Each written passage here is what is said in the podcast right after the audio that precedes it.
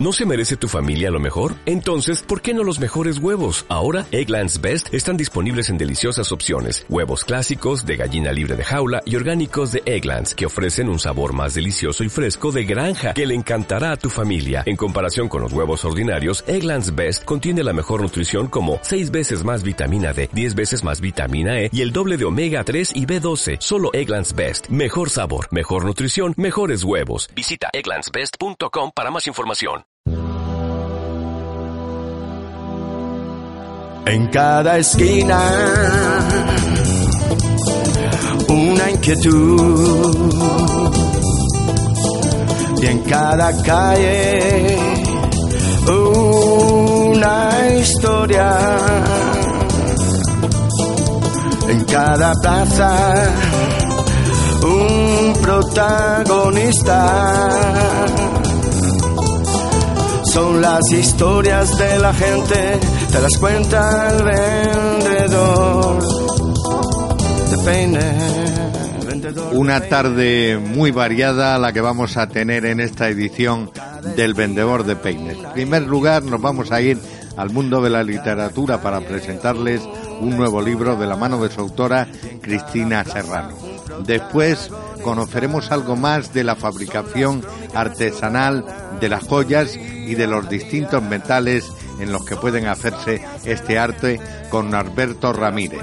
Miriam Dávila nos hablará del mundo del crochet y de un curso que está impartiendo en la Polivalente. Y como punto final, punto musical, estaremos con Nacho e Ivana, dos de los componentes de la magnísima Gronda. Soy Rafael Calvo, bienvenidos el vendedor de peines.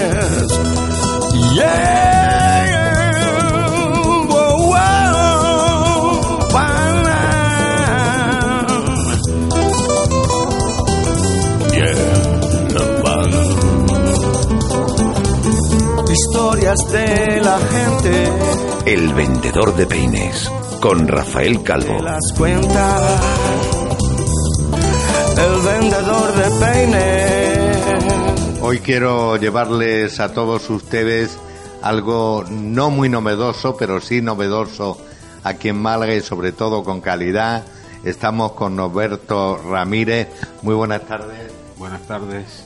Estamos en un taller que él mismo se ha montado, lo ha, acondicionado de joyas eh, que para todos ustedes, el que quiera verlas o el que quiera llevárselas a su casa es un lujo, pero el, protagonista, el artista, ¿en qué materiales se puede realizar una joya y cuánto trabajo lleva? Bueno, se puede hacer en plata, en oro, hasta en latón. Hoy en día se hace hasta se usan materiales diversos, ¿no? el tema es muy amplio. Se usan materiales naturales o sintéticos hasta de aluminio se hacen hoy en día. Hay personas más tradicionales que prefieren el oro como inversión, por el color, el brillo. O la plata también como inversión, ¿no? Que, puede ser más baratita. Mm. Sí, la plata, la plata es más baratita y el, precio es mucho más económico, más, más adaptado al bolsillo del trabajador, ¿no?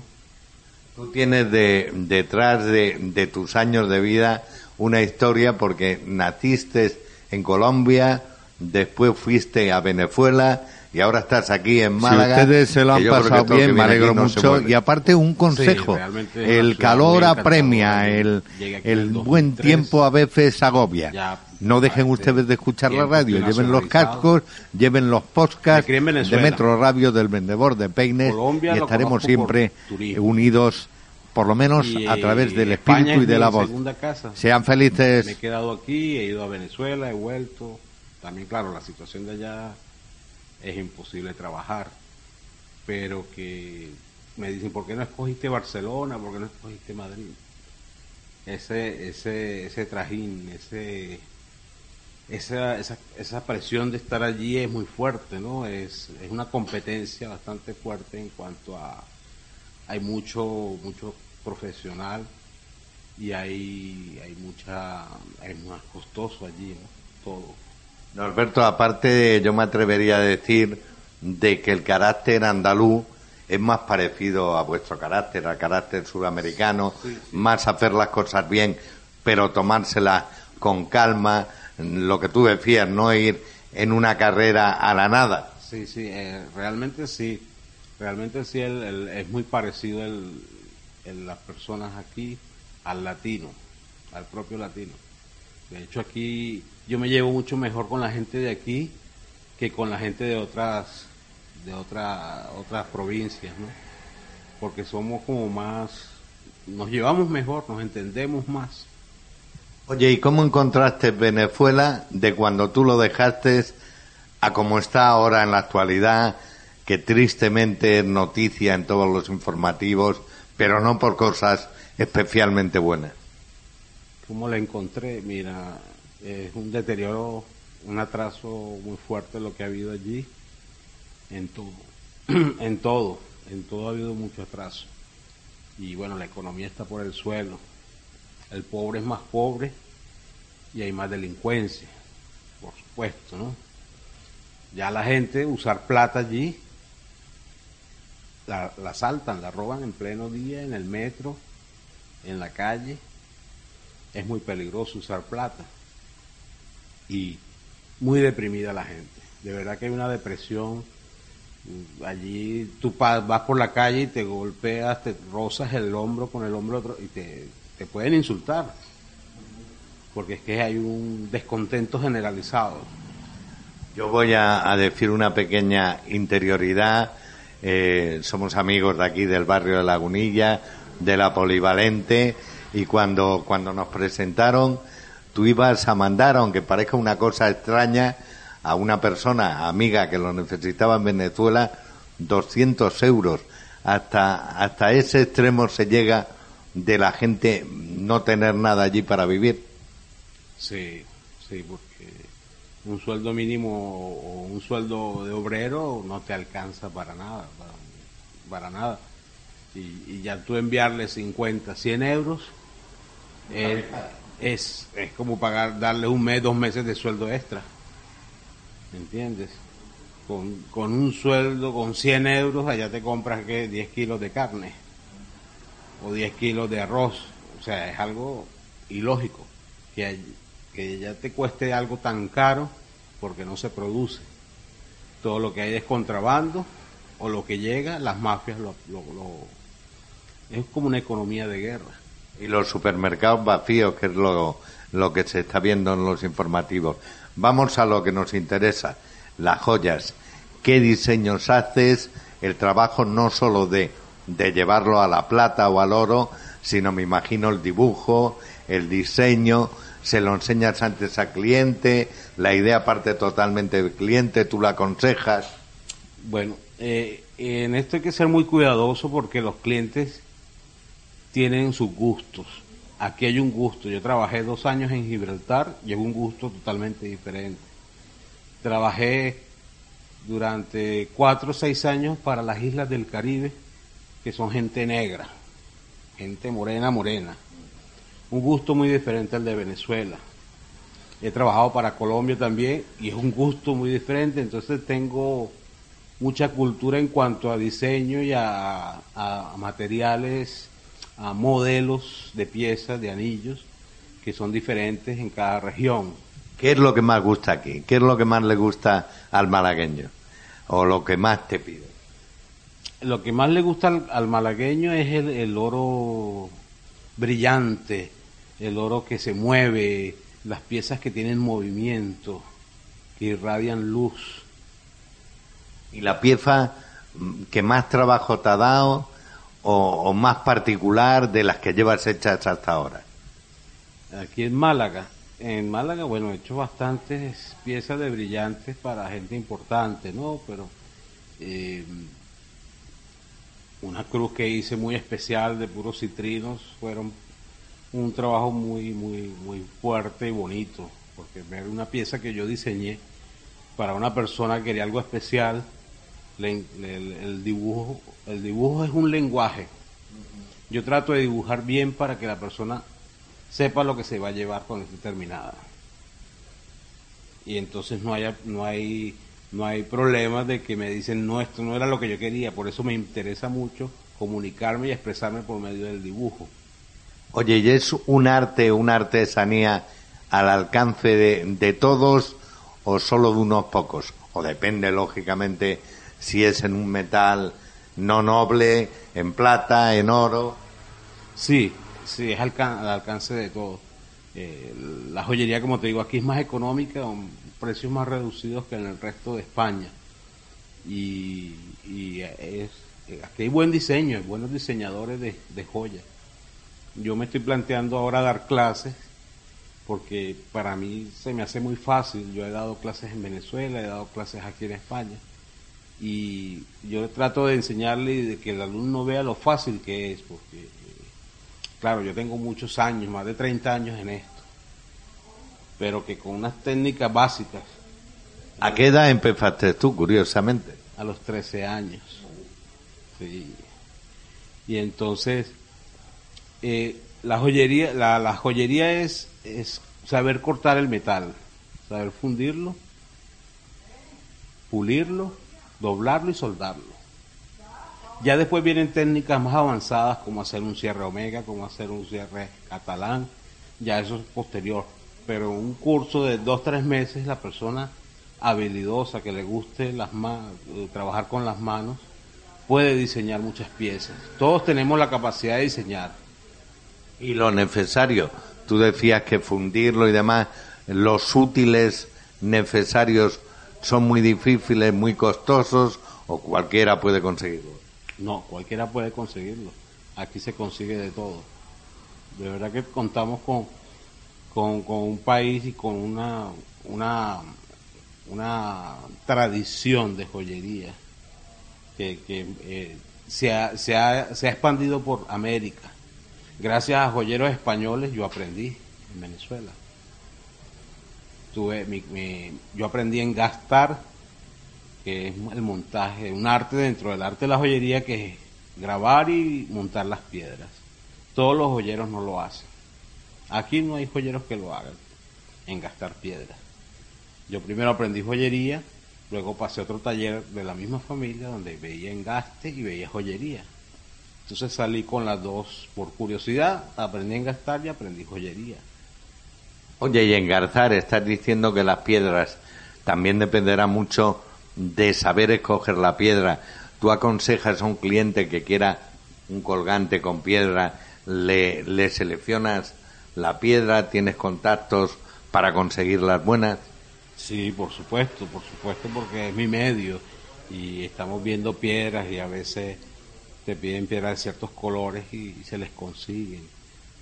Todo va de acuerdo al gusto del cliente, pero a veces el cliente quiere algo raro y extraordinario y uno puede sugerirle cosas extraordinarias o diferentes. Yo trabajo, yo investigo mucho y estoy trabajando con metacrilato, estoy trabajando con ébano, que es una madera preciosa, muy difícil y muy dura para trabajar, con hueso, pero claro, no, no abandono mi trabajo en oro y piedras preciosas. Lo otro lo hago como algo personal, a modo de, de, hacer algo diferente, sí, y de hacer algo diferente, porque a mí me cansa la misma joyería todo el tiempo, ¿no? Y esto es una manera de uno deslastrarse y, y hacer algo diferente, que, que el, ébano bien trabajado, el hueso bien trabajado, el metacrilato bien trabajado, da unos, da unos, da unos efectos, da, da unos trabajos que no te puedes hacer con piedras y con oro en sí. Oye, ¿y cuánto te cuesta, por ejemplo, en horas de trabajo eh, hacer un, un colgante que te han encargado? ¿Cuántos días, cuántas horas? hay colgantes que tardan dos días, pero hay colgante, un colgante te puede también tardar 15 días. Depende de las piedras que lleve y el sistema que lleve. Oye, y para la gente estos radios, lógicamente, solo están escuchando nuestra conversación entre amigos. ¿Hay algún sitio donde se pueda ver tus trabajos? ¿Has hecho alguna exposición? ¿Tienes prevista hacer alguna? Aquí, por ejemplo, en la Polivalente es un buen sitio. Sí, sí, hay un proyecto. De hecho, antes yo volví a Venezuela en el 2008, 2009, por, por motivos personales, pero me fui con una ilusión y una idea. La idea era dar clases aquí, que ya lo estoy, ya lo tengo en, en curso, ya lo estoy trabajando. Y la ilusión que tengo es, porque he conocido joyeros de aquí, de excelente calidad, que ya han fallecido, ya han quedado en el anonimato. Yo me planteé, muchos aquí me dicen, no, pero es que en Córdoba hay bienales, exposiciones. Digo, no, pero hace falta algo de aquí. Yo quiero crear aquí una bienal, una bienal de joyería, donde se puede invitar a todos los joyeros y a todos los artistas emergentes que que, puedan hacer piezas y, no importa la experiencia, pero que expongan algo de su creatividad, porque eso le da proyección a Málaga y no es, no es tratar de ponerla a la altura de Córdoba ni de Madrid, es tratar de que Málaga tenga su, tenga su propia exposición, su bienal anual de joyería o bianual, que también se puede hacer. He participado en exposiciones en bienales, he participado en museos con clases también el museo dice, me había pedido algunas piezas y tengo que buscar tiempo para hacérselas, ¿no? Pero sí es algo que me ilusiona mucho hacer una bienal porque tengo muchos amigos que están aquí trabajando en la mesa y nadie los conoce. Norberto, y para la gente lo que te decía, que quiera ver tus joyas, tienes Facebook. Hay otra cosa muy importante, eh, cualquiera puede apuntarse a esas clases da un número de teléfono, un contacto y, cuánto duran, cuándo empiezan, qué horario tiene. Bueno, tengo una página en Facebook que se llama Escultores del Metal, porque somos escultores. ¿no? escultores del Metal van a ver parte de mis trabajos y el proceso de elaboración. Algunos diseños míos y algunos diseños del cliente por encargo. Pesas hechas aquí, en Venezuela y en Gibraltar eh, también tengo un Instagram donde empiezo a colgar diseños míos que se llama Norberto Ramírez Diseñador, porque no lleva ñ, diseñador. Eh, están abiertos para poderlos ver. Y con referente, con lo de cualquiera puede, puede ingresar, sí. Sí. Yo tengo experiencias con personas de 70 años, una señora indígena de allá de Venezuela, de la etnia una etnia de, allá por de Maracaibo, donde están los palafitos. Qué señora tan bella persona y tan dedicada al calado. Hacía unas pulseras caladas que yo no, yo no tenía la paciencia y hacía unos trabajos bellísimos y de 70 años. Entonces te digo, cualquier persona puede, puede hacerlo. Hasta también una persona con algo de síndrome de Down le di clases, hizo su cadena, hizo su anillo. O sea, es algo que, que cualquier persona pienso yo que puede hacerlo, porque es tan divino trabajar el metal y doblarlo y soldarlo. Y... trabajando las manos se trabaja también, lógicamente, el cerebro.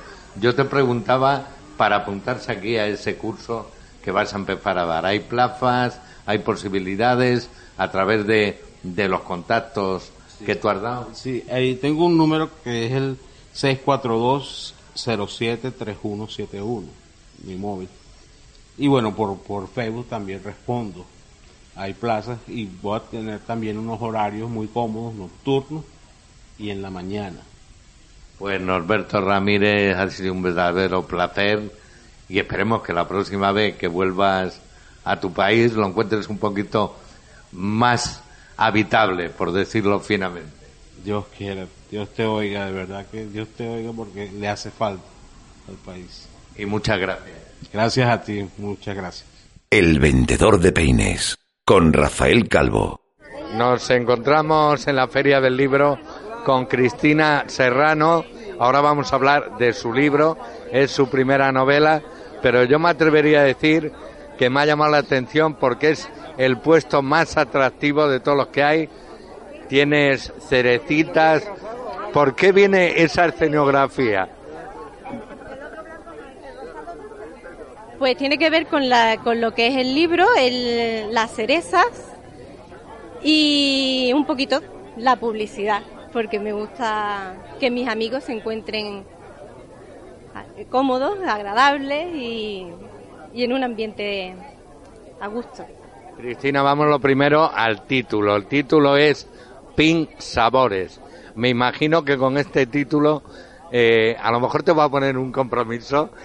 Tiene que ver con los sabores del amor. ¿Cuáles son los sabores del amor? Con los sabores del amor y de la amistad.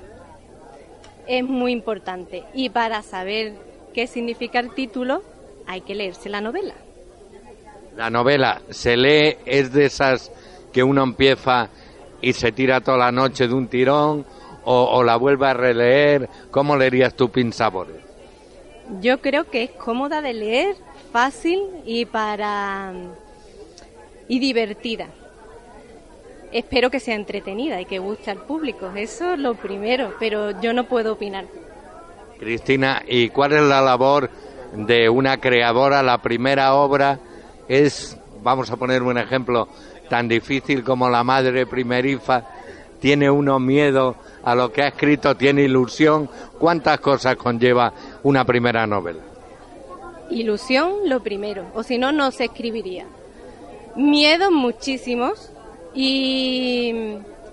Pero bueno, hay que atreverse en la vida a todo, igual que la protagonista de la novela. Oye, ¿cómo te surgió? ¿Hay algo eh, de tu vida en Pin Sabores? Mm, hay de todos, de todo el mundo. Pinsabores, los pequeños sabores de la, de la vida. Es, es una protagonista que no puede ser cualquiera y, los personajes pueden ser cualquiera. Y. Eh, Tú has hablado de, de que trata del amor y de la amistad. En los tiempos revueltos que estamos viviendo, ¿qué es más difícil? ¿Mantener una amistad iniciar un amor o ambas cosas tienen su dificultad? Las dos cosas tienen su dificultad y sobre todo ser fiel a uno mismo y a las creencias de uno mismo es lo primero para mantener la amistad y el amor. Vamos a la labor de creación. Eh, ¿Cómo escribe su primera novela un autor? Eh, ¿La corrige mucho? ¿Es tal y como sale del alma? ¿Cómo ha sido tu obra Sabores? Yo para para empezar, yo soy una soñadora. No me considero una, una escritora todavía porque soy más y tengo más ilusión. Entonces esto ha sido para mí un trabajo grande y de mucho esfuerzo. He aprendido mucho, vamos, con esto. Yo siempre digo a todos mis invitados que suelen tener lo que te ha pasado a ti, miedo al micrófono, que ellos mismos se meten en, en encerrona Cristina, ¿tú con qué sueñas? Porque has dicho que es fruto de los sueños. ¿Tú con qué sueñas? Yo ahora mismo lo tengo todo. Sueño, pues como todo el mundo dice, con la salud de mi familia y con disfrutar de incluso de este momento que me estás poniendo muy nerviosa, pero lo estoy disfrutando. Mm, ningún otro sueño más grande que ese. Oye, por una, una curiosidad, ¿qué signo del zodiaco eres? Porque yo creo que influye en que se sueñe de una manera u otra. Si eres cabezona, serás Tauro. Efectivamente, soy Tauro. Cabezona, cabezona. Y también eh, las Tauro, tengo una amiga también escritora, Yolanda León. Eh, ¿Os dais mucho a, a, la afición, a describir, a contar vuestras vivencias? Yo de los demás no tengo ni idea, pero Probablemente, porque somos soñadoras también. Te voy a poner en un pequeño problema. si Pin Sabores se llevara al cine, ¿quién sería para ti la protagonista o los protagonistas que tú has visto cuando escribías la obra? Ideales. Mm, no tengo tantos sueños. no puedo, no puedo ahora mismo decirte nada porque te mentiría. No tengo a nadie especial que pudiera hacerlo, no. ¿Y habrá una continuación? ¿Estás escribiendo ya otra obra? Tiene una continuación. Pinsabores tiene una continuación. Y aparte habrá otra, hay otras obras pendientes de salir. La continuación será eh, cerrar el círculo. Sí, sí. Yo de trilogías nada. Yo eh, van a ser dos y, y ya después otras obras que vienen en camino. Pues Cristina Serrano, como has visto, no es tan difícil enfrentarse a un micrófono y además tiene belleza y simpatía que hacen juego con las cerezas. Muchas gracias, muchas gracias. Muchas gracias por esta oportunidad, de verdad. Gracias a ti. Ahora no me pongan más en estos compromisos. Autovisa. Tu Ford en Autovisa siempre al mejor precio. Date prisa, ven a Autovisa en Avenida de Velázquez 309 en Málaga y Juan de la Cierva 8 en Marbella. ¿Buscando el sabor de México? Guates Burger and Taco Bar, en calle Álamos 28. Desayunos, almuerzo, merienda, cena, sabor tradicional mexicano. Que no pica, güey. Elaboración cuidada y artesanal. Ven a México sin moverte de Málaga. Guates Burger and Taco Bar, calle Álamos 28. Abierto de martes a domingo, de 9 de la mañana a 12 de la noche. Disfrútalo en casa haciendo tu pedido en el 951-765-682. Guates Burger and Taco Bar.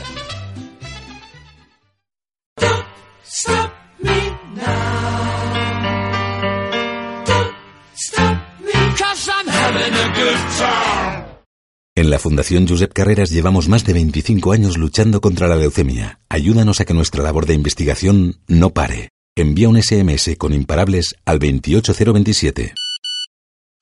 Fundación Josep Carreras. Hasta que la curemos, no pararemos. Coste del mensaje 1,2 euros. Donativo e íntegro. Disponible para Movistar, Orange, Vodafone y Yoigo. Los lunes, de 8 a 9, silencio. Dejaremos que nuestros invitados se expresen con libertad. Profundizaremos en ellos. Un desnudarse por dentro. Silencio, de la mano de Berta Hurtado, hipnóloga. Domina tus miedos. Vive plenamente. En silencio. Los lunes, de 8 a 9. En Metro Radio. Silencio con Berta Hurtado. Una oportunidad para conocerte y aceptarte. Silencio. Atrévete a cruzar el umbral hacia lo desconocido. Aventúrate a descubrir que el misterio reside más cerca de lo que imaginas. Cada sábado, de 11 a 12 de la noche, traspasamos la línea de lo imposible. Misterio en red, con Esteban Palomo. Escuchas El Vendedor de Peines, con Rafael Calvo. Como siempre digo, yo procuro en cada programa ir al más difícil todavía. Hoy casi vamos a lo imposible. Voy a ver si aprendo a hacer crochet. Miriam Dávila, ¿lo he pronunciado bien o ni el nombre lo he dicho bien? Sí, sí, lo has dicho bien. Hola Rafa, ¿qué tal? ¿Cómo estás? Que es muy difícil el crochet y aparte de si es difícil o no, ¿qué ventajas tiene? Eh, ¿Relaja? Explícanoslo un poco. No, no es nada difícil aprender a hacer crochet. Se parece mucho al punto. Y sí que tiene muchas ventajas. La verdad es que, como todas las labores, no solo porque sea crochet, podía ser punto, bordado, petit pois, pues sí te ayuda a relajarte un montón. La verdad es que si le puedes preguntar a mis alumnas, que vienen todas muy relajadas a, a clase. Aparte es muy divertido, es muy creativo y hacer algo creativo siempre te sube la autoestima, o sea, que yo creo que es importante también eso. Miriam, me has dado tú la idea, porque aquí al lado tenemos a una de tus alumnas. ¿Te atreves a que la pregunte si eres muy dictadora, es muy dura como profesora? No, no, para nada. Miriam es estupenda. Es buena profesora y después pues se hace muy amena la clase porque ella es muy simpática, entonces estupendo. Yo animo ¿eh? a que la gente se apunte y se venga a la clase. Oye, ¿y cuánto se tarda en coger más o menos el ritmo, el truquillo? No a ser una maestra como ella, pero sí a saber hacer algo. Bueno, eh, nosotros empezamos desde cero, o sea, de, lo más facilito. Entonces, bueno, en la misma clase ya te vas con el trabajo aprendido y, lo vas practicando y a la siguiente clase vas avanzando. Sí, se hace, se va aprendiendo fácil. Miriam, eh, yo creo que el crochet, aparte de ser una especie de arte en punto, eh, tiene mucho que ver eh, tu personalidad, que tranquilizas con tu mirada y que además tienes una mezcla un tanto extraña. Eres boquerona gallega, ¿cómo es eso? Pues sí, la verdad es que tengo una mezcla un poco extraña. Pues mi padre se vino a finales de los años 60 a Torremolinos y vino mi madre en busca de él dos años después. Se casaron aquí y ya no se marcharon nunca, se quedaron aquí, así que mis hermanos y yo hemos nacido en Málaga todos. Has vuelto a tu tierra, Galicia, porque dicen que los gallegos la saudade, la nostalgia, la tenéis de por vida. A vivir no, pero de vacaciones sí he ido unas cuantas veces. De hecho, este verano vuelvo a, Galicia otra vez de vacaciones. Me voy un mes allí. Oye, ¿y dónde se aprecia más eh, artes como el crochet? ¿En Andalucía o por el norte? Porque yo creo que acompaña, tú me dirás si me equivoco, las noches con lluvia, los días desapacibles, apetece más quedarse haciendo punto, ¿no? Pues yo creo que hay artesanía y labores en todos los pueblos de España y, yo creo que todo el mundo. Donde haya una abuela, seguro que hay artesanía y que hay labores. Lástima que las chicas jóvenes de hoy en día estén un poco, también por falta de tiempo, porque trabajamos más y eso, y no están tan interesadas en estas cosas, pero, pero hay artesanía en todos los lados. Miriam, y tú no eres una abuela, ¿cómo empezaste tú en esto? ¿Cómo, cómo te iniciaste? Pues porque mi hermana y yo siempre nos han gustado muchísimo todas las labores y las manualidades de que éramos muy pequeñas y empezamos, empezamos siendo niñas hacer crochet. Eh, mi madre hacía todas esas cosas y cuando ella se murió, siendo nosotras niñas, pues empezamos a coger su caja de labores y a intentar hacer lo que hacía ella y las dos hemos aprendido a hacer crochet. Llevamos toda la vida. Antes la gente se reía un poco de nosotras cuando nos veían haciendo crochet. Nos decían que eso era cosa de abuela. Y ahora, pues desde hace cuatro años que se ha puesto de moda, pues estoy trabajando de profesora, dando clases. Y mi hermana también ha estado de profesora en Madrid un año dando clases de crochet. Eh, ¿Cuánto puede uno tardar en aprender lo fundamental? Eh, lo que vemos que está haciendo tu alumna que eso no lo hago yo ni con 500 copas, por lo menos en teoría. Pues el primer día ya salen de aquí con una bufanda empezada. O sea, yo quiero que ya con la primera clase ya empezamos una prenda. Y normalmente vamos a prenda por mes. O sea que en un curso, si se aplican, pues pueden llevar siete u ocho prendas terminadas en, en el primer año. Miriam, ¿y las prendas eh, las guardáis como oro un paño. Eh, tú me imagino que con todos los años que llevas eh, tendrás una colección, yo casi creo que de museo. ¿Tienes alguna foto para o algún Facebook para que la gente esto radio lo pueda ver, sea más visual? Sí, tengo en mi Facebook tengo fotos de las cosas que hacen mis alumnas y tengo también fotos de las cosas que yo hago porque hago cosas para vender también y en Pinterest también tengo una página donde hay cosas de mis alumnas. Se llama Miriam Dávila. No es difícil de encontrar. ¿Cuál es el trabajo de los que has hecho del que te sientes más orgullosa? Pues de trabajos de crochet que yo haya hecho, tampoco de ninguno en particular.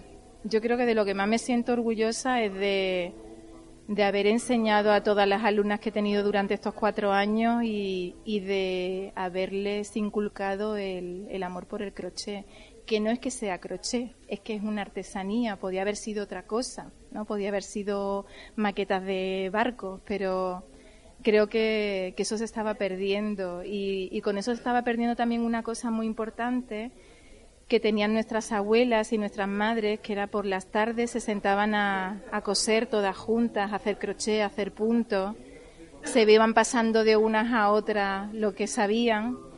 Y se formaban unos corrillos de mujeres donde se contaban todas sus penas y hablaban. Y no necesitaban un psicólogo, y eso lo estábamos perdiendo. Y a mí, por ejemplo, me, entra mucho orgullo ver incluso que cuando he terminado con un grupo que ha estado un par de años conmigo y ya no vienen más a las clases, pero se siguen reuniendo entre ellas y siguen haciendo crochet y siguen quedando juntas para merendar un día a la semana y seguir tejiendo juntas y, y esa reunión de amigas, de charlar y de contarse las cosas que es muy importante. Vamos a ponerle un nombre, reuniones de crochet con, con tapita o con merienda y con cotilleo indispensable, ¿no?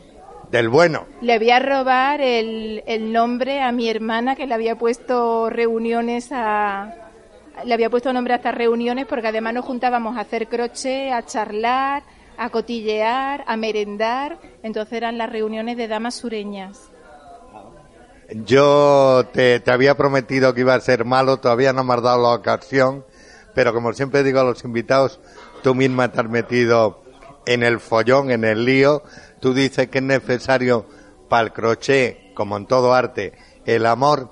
Oye, ¿te salen mejor, te han salido mejor los trabajos en los momentos en que has estado enamorada? Yo creo que cuando estoy enamorada no necesito mucho crochet, le dedico el tiempo a otras cosas. Pues bueno, eh, vamos a decir también que estamos aquí en la polivalente.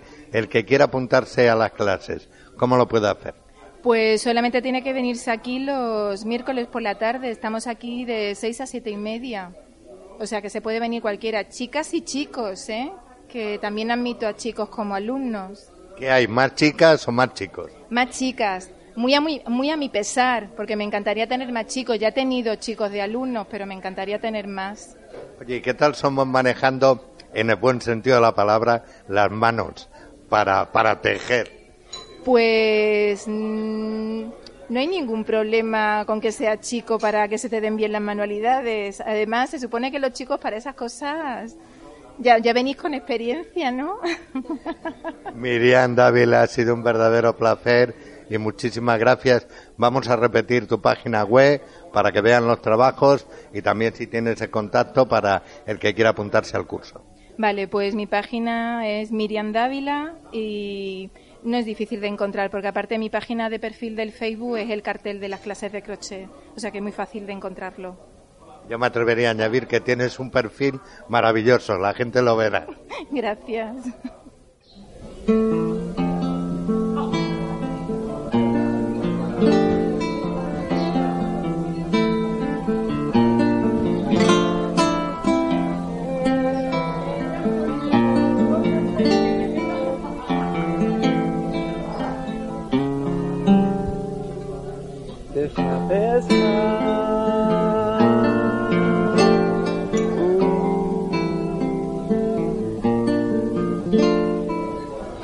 Caña desahuciada me encuentro que no tenía carnada preparada. ¿Qué mierda pensar?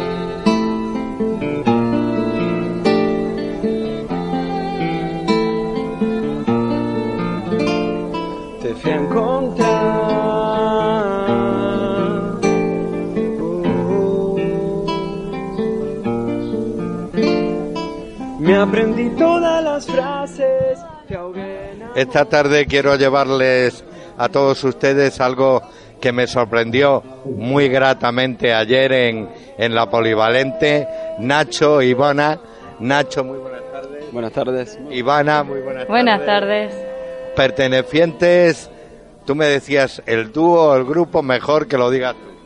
Eh, se llama La Magnísima Gronda el grupo. Eh, y nosotros venimos acá de viaje por Europa a dúo. Eh, Ivana y Nacho nos, nos llamamos. No hubo demasiada imaginación para ponerle un nombre, así que... Oye, ¿y cómo es un viaje que en vuestro caso sí puede decirse que vivís cantando? Eh, wow, es, es increíble, es lindo. Es, este viaje particularmente es nuevo, es algo nuevo porque es algo que nunca hicimos. Eh... Ivana, habéis traído de alguna manera todo el arte que tiene Sudamérica y en particular vuestra tierra argentina, ¿no? Sí, sí, sí, traemos mucho del folclore argentino eh, y también rock, pop, una mezcla de muchos géneros, pero hay mucho de folclore argentino en nuestra música. A mí me llamó la atención de vuestra actuación que ahora los oyentes van a tener oportunidad de disfrutar algunos de vuestros temas. ¿Cómo tocabas el violín? Porque está uno acostumbrado a verlo en, en concierto y es la manera clásica de tocarlo. Y tú con los dedos, acariciándole, por decirlo de alguna manera, sacabas sonido distinto. ¿Qué forma se sabe tocar? Eh, bueno, yo estudié clásico bastante y y luego me cansé de estudiar clásico y, bueno, lo, lo, llevé a mi manera de tocar, de alguna manera es eso. Eh, hay que decir que te acoplas perfectamente, eh, hay una conjunción entre las canciones de Nacho que expresan sentimientos, en otras se expresan otro tipo de situaciones y nunca la música eh, atropella la canción y al revés. ¿Cómo es esa conjunción? Ah, acompaña, ¿no? Y está todo pensado así para acompañar eh, esas emociones de las canciones, sí. Nacho, ahora te toca a ti, te voy a atacar a ti, pero voy a empezar suave. El primer tema que vamos a disfrutar, cómo se llama y qué queréis decir con él. El primer tema se llama El Sauce, es de nuestro primer disco de la banda, La Magnísima Gronda. Eh, bueno, ese tema tiene aire de folclore, eh, sobre todo un, ritmo, un, tipo de canción que se llama cueca. Copla. Ok, ¿se puede borrar esto? Copla. No se, no se borra, se queda. Perfecto, era, era, bueno, copla, que generalmente eh, se suele tocar con un tambor, con una caja chayera, eh, y es voz, tambor y voz sola. Eh, generalmente tiene cinco notas, no se usan más que cinco notas en el canto y, viene muy de la montaña. Tiene la canción en el disco, sobre todo, tiene un aire a eso, se acerca a eso. Empieza con un bombo, en este caso de batería, que remite a lo que es una copla. Em, y de ahí salió. Nacho, yo siempre digo que los invitados son los que de alguna manera me van dando las preguntas.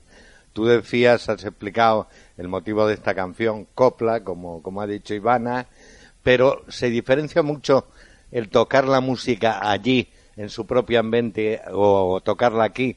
¿Cómo la recibe el público andaluz, el público de Málaga? Y bueno, hoy vamos a tener una segunda experiencia. Ayer creo que se recibió bien, que sobre todo se enganchan tal vez justamente con los temas que, que son más propios del folclore argentino, no tanto con la canción que quizás es, más escuchado. Creo que nos pasó también en Lerma de tocar y, y, pasaba un poco eso, los, los temas que eran más folclóricos eh, como que resonaban más, llamaban un poco más la atención. Ivana, ¿en qué sitios habéis tocado ya? ¿En qué sitios os habéis estrenado y habéis triunfado? Eh, aquí tocamos, bueno, en Lerma, en La Presa, se llama el lugar, un lugar hermoso, al lado del río, en las afueras de Lerma. Eh, ahí fue increíble el ambiente, el, cómo recibieron nuestra música y a nosotros. La segunda fecha que tuvimos fue ayer en la Polivalente, que también nos recibieron increíble y nuestra música también estuvo muy bien recibida. Y hoy es la tercera experiencia acá en, en Europa. Y para, para ti lo más difícil, los próximos conciertos para ver si alguno disfruta hoy de las grabaciones y tiene interés en ir a veros y también ya de paso eh, dime Nacho vuestra página web para, para que sea visual aparte de, de palabra eh, lo que vean de vosotros. Bueno, eh, las próximas fechas son en Granada, el primero, después vamos a tocar en Barcelona dos fechas, después ya nos cruzamos de país y nos vamos a Francia donde tenemos una fecha. Hasta ahí es lo que tenemos por ahora confirmado. Y todo eso lo vamos a publicar en nuestro Facebook. Eh, de Nacho Gulias o Ivana Trabulsi y también allá los chicos de la banda publican nuestras fechas acá, que es La Magnísima Gronda, o sea, facebook.com, la, Magnísima Gronda. Y bueno, y también está todo el material de la banda en YouTube, en Spotify, en Bandcamp, en SoundCloud. Estamos ahí en todas las plataformas para, para escuchar online, para que nos sigan en Instagram. Eh, estamos en todas esas cosas. Vamos a escuchar El Sauce, creo que, que es el primer tema, ¿no? Va a ser el Sauce con el que vamos a arrancar.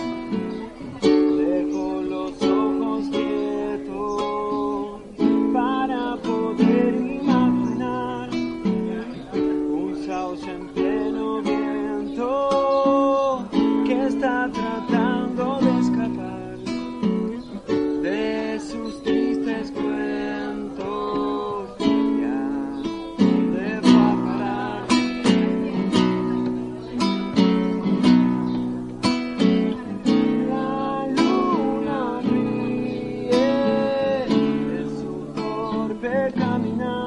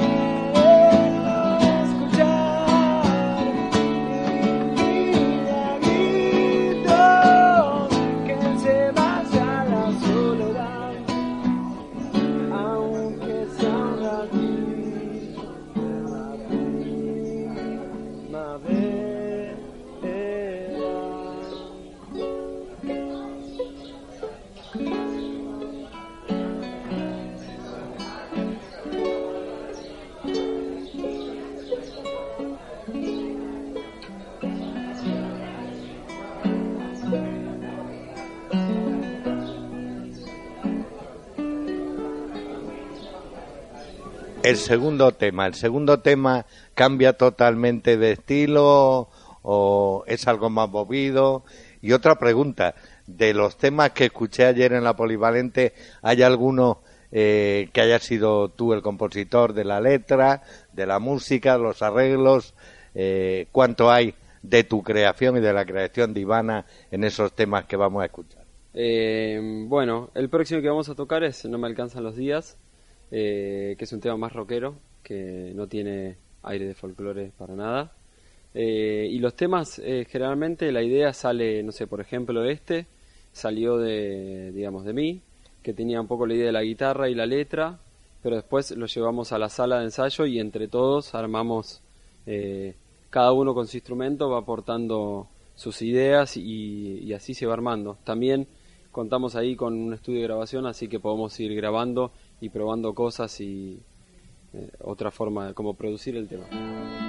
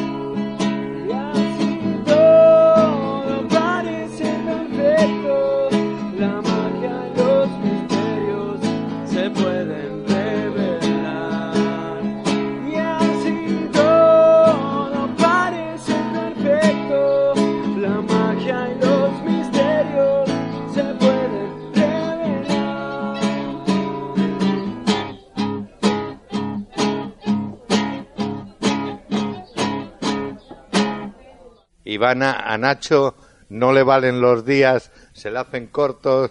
¿Cómo ha sido cuando habéis ido de viaje, esas mini giras o grandes giras que habéis tenido? ¿Cómo, cómo funciona el estrés, el nerviosismo y el último momento antes de subir al escenario? Eh, de gira, sobre todo, es todo muy relajado. Eh, sí, es relajado, no, no hay gran estrés. Quizás no, no, no hay estrés. Momento previo. Claro, el momento previo, pero por, por llegar y armar y que esté todo perfecto, pero por, por estar tocando no, no hay estrés. Sí, un nerviosismo, un poquito, adrenalina, pero... Yo voy a decir la gracia mía particular de siempre. Siendo argentinos, en alguna actuación no os han reclamado un churrasco o algo típico de, de vuestras carnes que es lo más significativo del país, aparte del folclore. pero estaba la idea.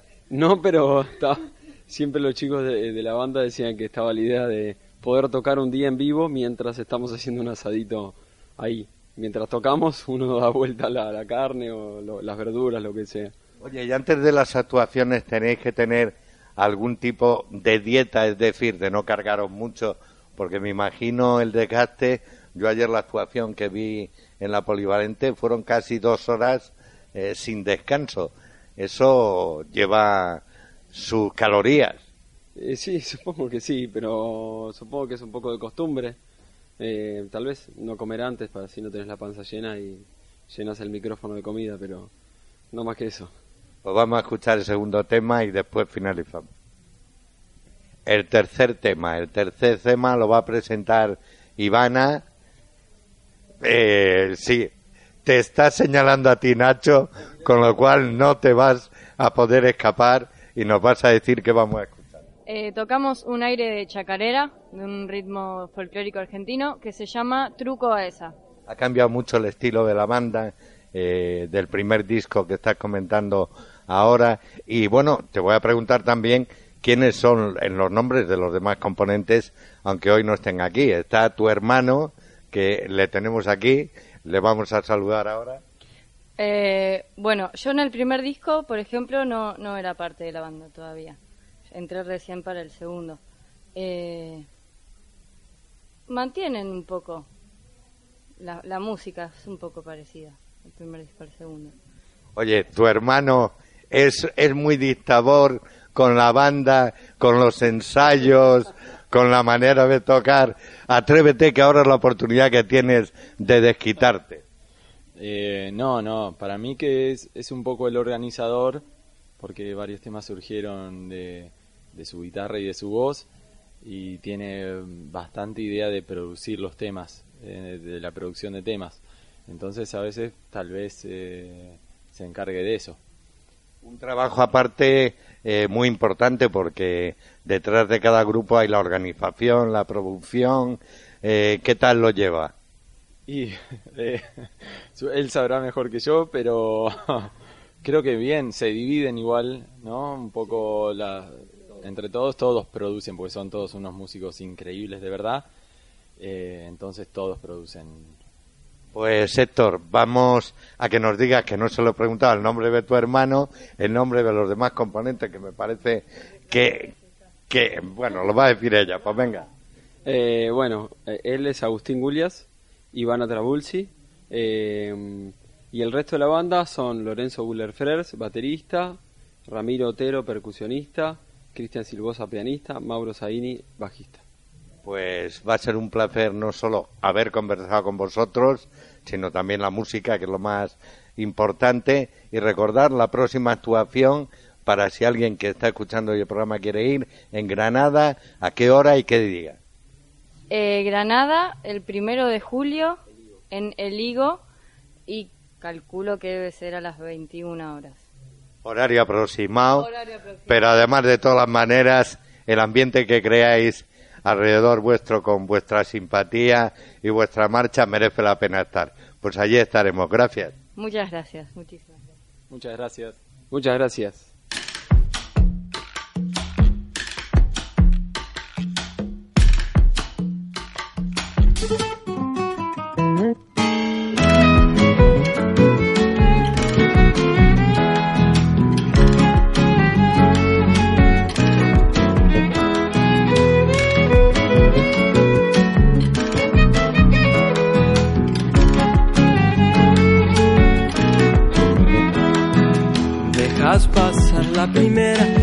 No vuelve.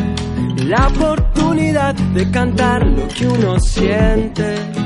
Si me falta el vídeo, aquel que se entretiene con su fantasía, señas entre dientes. Se va mordiendo el labio pa' que le riegue la flor. Si son buenas las tuyas, se vuelve el mazo mi corazón. Más quiero verlas en me mienta más, por favor.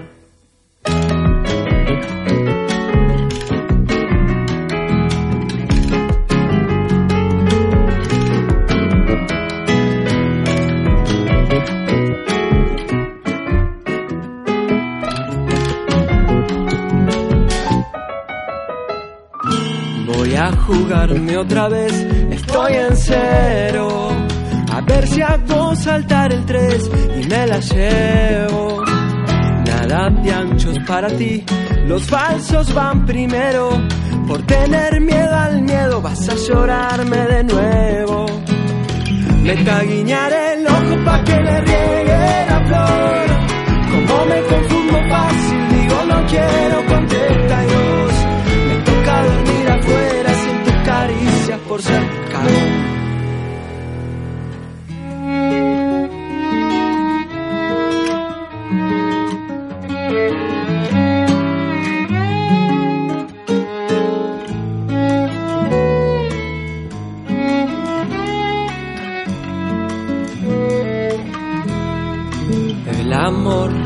a veces trucos ciegos Gana el que sabe engañar, pierde el sincero. Pa' que entiendas una vez mi sentimiento. Los dos cuando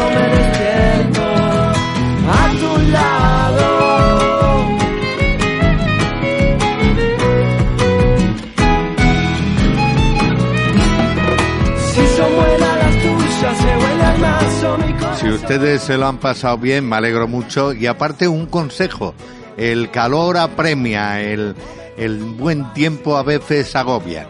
No dejen ustedes de escuchar la radio, lleven los cascos, lleven los podcasts de Metro Radio del vendedor de peines y estaremos siempre unidos, por lo menos a través del espíritu y de la voz. Sean felices.